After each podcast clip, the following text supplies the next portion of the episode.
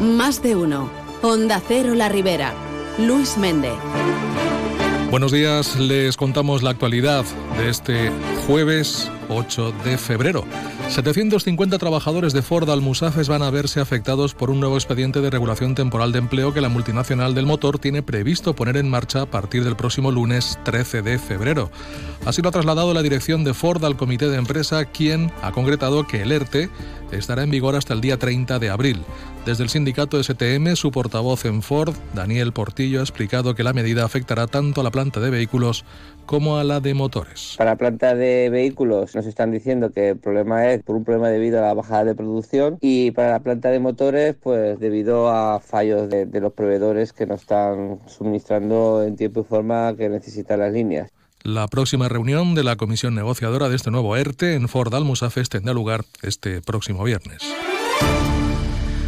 Comisiones Obreras y UGT no descartan ir a la huelga si Sanidad no cumple los acuerdos con el personal laboral a extinguir, entre ellos el del Departamento de Salud de la Ribera. Ambos sindicatos han celebrado concentraciones eh, eh, de protesta ante el Palau de la Generalitat en la que han exigido homogeneizar las condiciones laborales con el personal estatutario aportando aquello de al mismo trabajo, mismas condiciones. Sarario Pérez, miembro de UGT en el Comité de Empresa del Departamento de Salud de la Ribera, ha indicado que si no atienden las reivindicaciones incrementarán la presión y llevarán las movilizaciones también a los centros de trabajo. Incide en que llegarán hasta donde haga falta y la huelga no se descarta. De momento, el día de la manifestación no, no se presenta ningú per a parlar amb nosaltres del Palau, el que és comissions i UGT. Jo puc parlar per UGT. A nivell sector van a continuar les mobilitzacions de moment en cada centre i no descarten alguna medida més forta i no, no mos han dit res. De moment silenci i nosaltres anem a seguir en les manifestacions. Nos vamos a Antella porque allí la alcaldesa Eugenia García ha indicado que eh, concretamente esperan poder concluir los trabajos en el Polideportivo Municipal en cuatro meses. El objetivo es poner a disposición de los ciudadanos estas instalaciones deportivas en junio.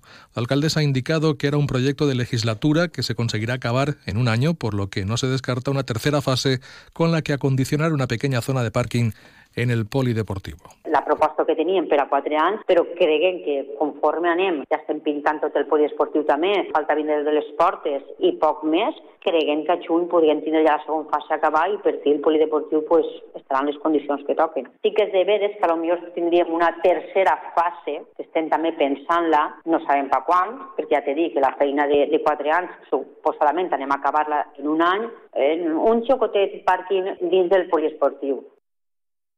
En total se han invertido en estas instalaciones 346.000 euros, de los cuales 260.000 son de fondos propios del ayuntamiento. Y en Cargaisen del Partido Popular presentará una moción en el próximo pleno para defender los derechos del campo valenciano y de sus trabajadores. En ella también pedirán al resto de administraciones que respalden al sector. Para los populares, los agricultores y ganaderos necesitan una vez más que la clase política esté de su lado para evitar la situación de injusticia total que sufren. Escuchamos a la dirigente del PP y alcaldesa de Cargaisen, Carolina Almiñana. Sempre hem estat al costat dels agricultors i ara no va ser menys. Presentem al plenari de febrer una moció biourgent en la que, entre altres coses, demanem primer una reivindicació històrica, no? un major control de les importacions de tercers països que en tanta desventatge posen als nostres agricultors. També que se mantinguin les bonificacions dels impostos a la compra de gasoil per intentar pal·liar un poc les pèrdues que sofreix el sector i també demanem un mecanisme de control per al compliment de la llei de preus, perquè els nostres agricultors no tinguin que vendre per baix del preu de cost. Y seguimos en clave municipal porque Compromís per la Alcudia ha explicado que se han abstenido en la votación del plan de infancia y adolescencia de la localidad porque consideran que la muestra utilizada para identificar las necesidades de los jóvenes es insuficiente. Los nacionalistas apuntan además que las encuestas en la población han sido cerradas y esto puede distorsionar la realidad, además de que no reflejan las verdaderas preocupaciones y deseos de los más pequeños y sus familias. Tony Montes es portavoz del Compromís en la Alcudia. La raó de la nostra abstenció es fonamenta en que aquest pla hauria d'haver-se fet amb molt més temps per recollir les dades que permetrien fer un pla més ajustat a les necessitats reals dels infants, dels joves, dels equips directius, dels centres educatius i de les asociacions de mares i pares. Pese a ello, Compromís ha mostrado su voluntad de colaborar y realizar un control y seguimiento del plan.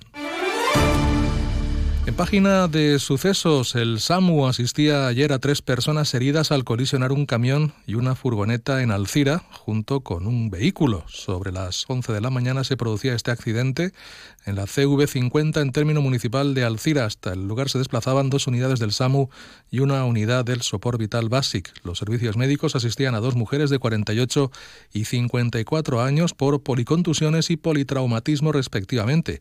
También era atendido un hombre de 61 años por contusión torácica. Las tres personas heridas eran trasladadas al Hospital de la Ribera de Alcira. Y ayer por la tarde un incendio eh, se producía en un cañar cerca del río Albaida en Castelló, causando una densa humareda. Los hechos tenían lugar entre el Colegio Severi Torres y el Polideportivo Antoni Escuriet, generando preocupación entre los residentes. La policía local de Castelló se desplazaba al lugar de los hechos, activando los protocolos de extinción de incendios, además de participar dos helicópteros, cuatro camiones de bomberos, una patrulla de la Guardia Civil y brigadas forestales de emergencia de la Diputación. Todos ellos se movilizaban para controlar la situación y finalmente apagar las llamas. Y efectivos del Parque Comarcal de Bomberos de Alcira rescataban ayer por la tarde a dos niñas que habían quedado encerradas en su domicilio en la ciudad de Alcira. El padre de las dos menores fue el que requirió la ayuda al comprobar que no podía abrir la puerta de la vivienda, ya que se, tenía que se había tenido que ausentar unos minutos y al regresar no había forma de poder acceder al piso. Finalmente, la intervención de los profesionales logró que la puerta se abriera y no tuvieron que intervenir vehículos que se habían desplazado hasta la zona. También otra operación humanitaria tuvo lugar ayer en la ciudad de Alcira. Fueron requeridos los bomberos para trasladar a una persona mayor con problemas de movilidad que necesitaba cuidados médicos y que tenía dificultades para ser bajada por las escaleras del bloque de viviendas. Una instalación a molde Y les contamos, por otra parte, que en Algemesí el ayuntamiento ha iniciado las obras de reforma integral del Pipicán del Parque Salvador Castell de Algemesí, un espacio que se encontraba muy deteriorado. El alcalde José Javier Sánchez ha explicado que se va a invertir en esta actuación 40.000 euros. Gracias a ella se creará un nuevo acceso adaptado para personas con movilidad reducida. Además, se renovará toda la valla perimetral, se incorporará mobiliario, se añadirá un circuito de agility y se mejorará la iluminación una instal·lació amb molt d'ús i molt deteriorada, necessitava una profunda remodelació. Ara s'està creant un nou accés per la part contrària, el que teníem estava en una corba, amb un escaló molt gran i amb dificultat d'accés per a persones amb mobilitat més reduïda. Estos espais són per als animalets, els parcs i les places són per a les persones, però és de veres que l'Ajuntament ha de fer aquest esforç i ha de mantindre-ho tot en bones condicions. También habrá una persona que se encargará del mantenimiento de estas instalaciones. Y hoy se inaugura en Almusafes las actividades incluidas en la agenda de la localidad como ciudad educadora, todo un programa elaborado desde la Concejalía de Educación que involucra al alumnado y profesorado de todos los centros educativos de la localidad. De este modo, el trabajo del consistorio en políticas de promoción de la educación, como son las inversiones en los centros educativos, el apoyo a la implementación de proyectos tecnológicos vía subvención o la apuesta por las becas de comedor, entre otros, están garantizados por parte del Ayuntamiento de Almusafes.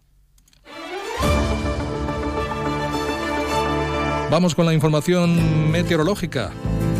En este caso, la previsión para el día de hoy es de cielos poco nubosos, vientos moderados del suroeste y temperaturas más bien sin cambios o en todo caso subirían ligeramente. Contarles, por otra parte, que hoy se presenta la campaña de la Concejalía de Agricultura, Servicios para la Ciudad y Plagas de la ciudad de Alcira, La vida del escoses, una acción orientada a formar a los alumnos de primero y segundo de primaria en materia de reciclaje, que se va a iniciar mañana viernes. Esta campaña se realiza en colaboración con la empresa Fobasa.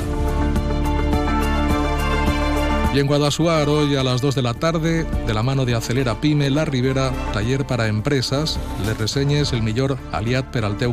Será en el Centro Cultural. Y en Benifayó continúan los talleres de mujeres del ciclo Sembrem Llavors Recollim Canvis. La nueva conferencia esta tarde a las 3 en el aula de servicios sociales del, de la ciudad de Benifayó. Bueno, registramos ahora mismo 13 grados en la ciudad de Alcira, les dejamos con Carlos Alsina y más de uno. Buenos días.